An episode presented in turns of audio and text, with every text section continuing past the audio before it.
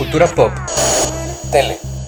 superhéroes, música, cine, videojuegos, teatro. Esto es Geek Historias. Comenzamos.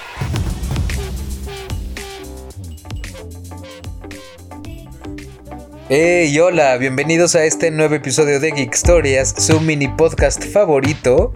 Y si ustedes quieren saber con quién comparten cumpleaños un día como hoy, 13 de octubre, pues resulta que también comparten conmigo. Pero si quieren ver con qué otros famosos compartimos, aquí les van algunos.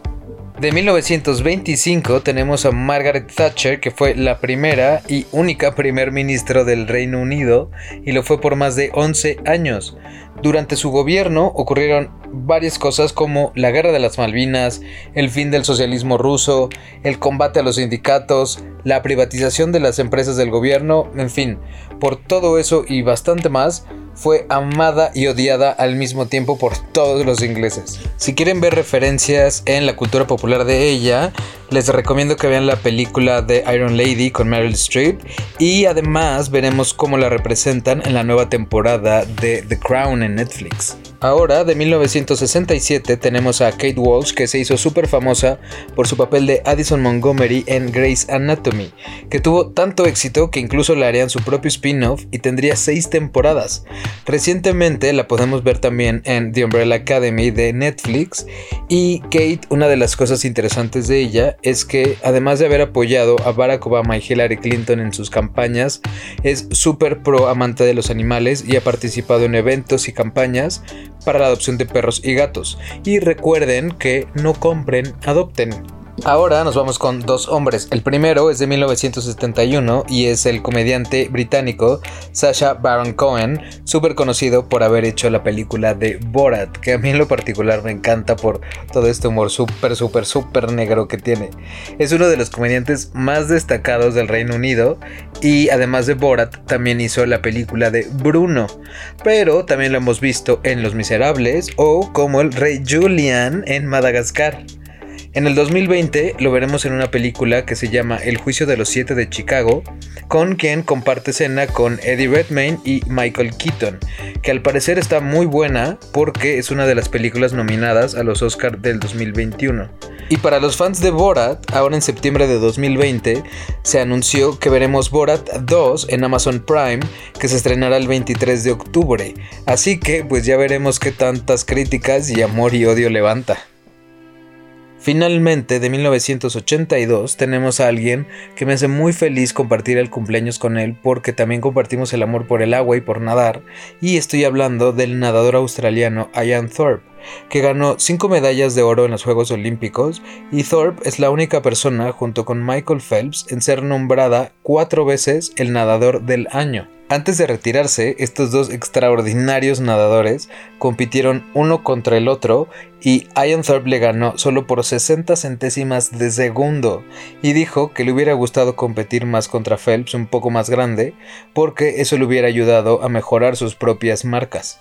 En 2014, Thorpe declaró abiertamente que es gay, pero también nos contó la historia del por qué lo había negado tanto tiempo y fue porque de adolescente los reporteros lo bombardeaban y lo acosaban con preguntas sobre su sexualidad, cosas que ni él tenía claras, y eso lo hizo poner una barrera muy grande no solo frente a los medios, sino también frente a las personas con las que interactuaba.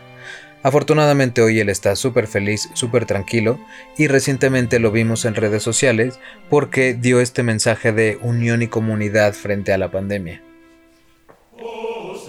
Ahora de los cumpleaños y de Australia nos vamos hasta 1792 a Estados Unidos porque un día como hoy 13 de octubre se pone la piedra angular de la Casa Blanca.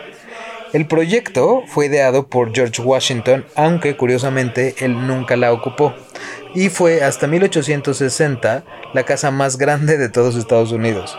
Y hasta 1902 que Roosevelt la nombraría o bautizaría como la Casa Blanca. Otros datos curiosos de la Casa Blanca es que tiene seis pisos, algunos de ellos subterráneos que no podemos ver, cuenta con 132 dormitorios, 35 baños, 28 chimeneas, 7 ascensores y 8 escaleras. Fue construida en parte por esclavos negros, por lo que Michelle Obama en un discurso dijo sentirse muy incómoda de vivir en una casa construida por esclavos. El ala oeste es muy famosa por la serie del mismo nombre y es donde están las oficinas del presidente, mientras que en el ala este están las de la primera dama. Hay una leyenda urbana que dice que hay un código para que el presidente pueda tener relaciones sexuales, y este es código Bosnia.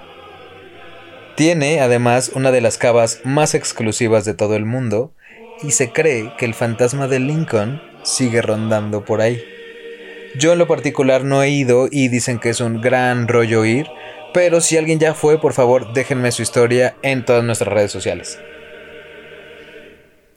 Ahora viajamos a Portugal de 1992 porque el jubilado Concorde dio la vuelta al mundo en conmemoración del 500 aniversario del descubrimiento de América.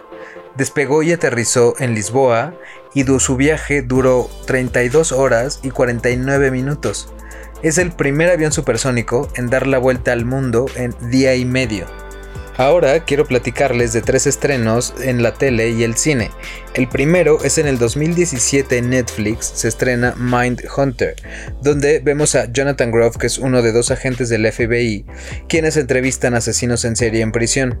Está basado en un libro de agentes reales del FBI con casos reales, aunque históricamente para este momento todavía ni siquiera existía el término tal cual de asesinos en serie, y fue gracias a toda esta investigación que se determinó que había todo este perfil criminológico. La serie ha tenido dos temporadas con muchísimo éxito, pero su director David Fincher no ha podido realizar la 3 y hay como bastantes problemas ahí con Netflix porque no ha tenido tiempo por estar haciendo una película y otra serie. Lo peor es que el final de la segunda temporada nos dejó súper picados y estamos todo mundo esperando la tercera. Ojalá que encuentren en sus calendarios tanto actores como el director y que Netflix siga queriendo producirla el tiempo para que nos regalen por favor por lo menos una temporada más. El segundo estreno es ahora en el cine y es que en 1997 se estrena un peliculón que es El abogado del diablo. Está protagonizado por Keanu Reeves y Al Pacino y es una adaptación de una novela como muchísimos éxitos de Hollywood y si no la han visto, por favor vayan a verla que es buenísima. Aquí les dejo unos poquitos datos curiosos. Keanu Reeves lo hizo espectacular en esta película, pero también estuvo la posibilidad de que Brad Pitt fuera el protagonista. Pero afortunadamente las cosas salieron como salieron y Keanu Reeves de hecho tuvo que dejar de hacer Speed 2, que también venían de ser un gran éxito, para poder hacer El abogado del diablo. Como tercer dato es que a medida que vamos viendo cómo avanza la película, el traje de Kevin Lomax se va volviendo cada vez mucho más oscuro, al principio vemos cómo usa tonos claros, luego tonos grises y hasta que cada vez son más oscuros hasta llegar al negro con el que termina la película. No les quiero contar mucho para que la vean por favor y cuéntenme qué les pareció. Ya estamos terminando este capítulo que además me encantó por ser el de mi cumpleaños, pero no se olviden de seguirme en redes sociales como Lalo Alcántara en Facebook, Twitter e Instagram y también a las de Geek Stories en Twitter e Instagram donde les dejo fotos y videos de todo lo que platicamos en el día. Finalmente, y a mí que me encantan los superhéroes, el tercer estreno del que les voy a platicar es que en el 2016, un día como hoy, 13 de octubre, se estrena la película de Doctor Strange. Es la decimocuarta película del universo cinematográfico de Marvel y es protagonizada por Benedict Cumberbatch. Que, por cierto, Marvel ya había hecho una película que se llamó en español Doctor Extraño a final de los 70s, por ahí del 77, 78.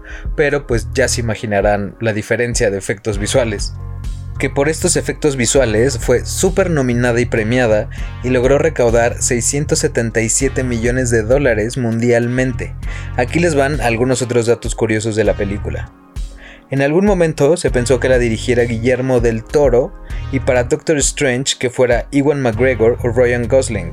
Algo que me gustó mucho de esta película es que The Ancient One en los cómics en realidad es un hombre viejo pero en esta el director decidió que lo hiciera Tilda Swinton con su look tan andrógino que tiene, porque The Ancient One en realidad no tendría que ser una persona con sexo, sino más bien una manifestación. Como en todas las películas de Marvel, no podía faltar el cameo de Stan Lee, y en esta vez lo vemos sentado en un autobús leyendo el libro de Las Puertas de la Percepción. Además de interpretar a Doctor Strange, Benedict Cumberbatch también le prestó su cara para crear a Dormammu, lo que lo haría la primera persona en representar tanto al superhéroe como al villano en la misma película. En su último día de filmación en Nueva York, Benedict entró a una tienda de cómics, pero todo caracterizado como Doctor Strange, por lo que los fans se volvieron locos y obviamente pues no perdieron la oportunidad de tomarse fotos con él. Ahorita en el 2020 ya se anunció que habrá Doctor Strange parte 2 para el 2021 y donde aparecerá también Scarlet Witch, así que pues estaremos súper ansiosos por ver esa película. Bueno, bebés de amor, eso fue todo por hoy. Yo ya me voy a tomar un vinito para celebrar mi cumpleaños, pero no se pierdan el capítulo de mañana porque hablaremos de Tarzán y de otro superhéroe super icónico para todos que es Wolverine. Así que nos oímos y leemos mañana. Bye.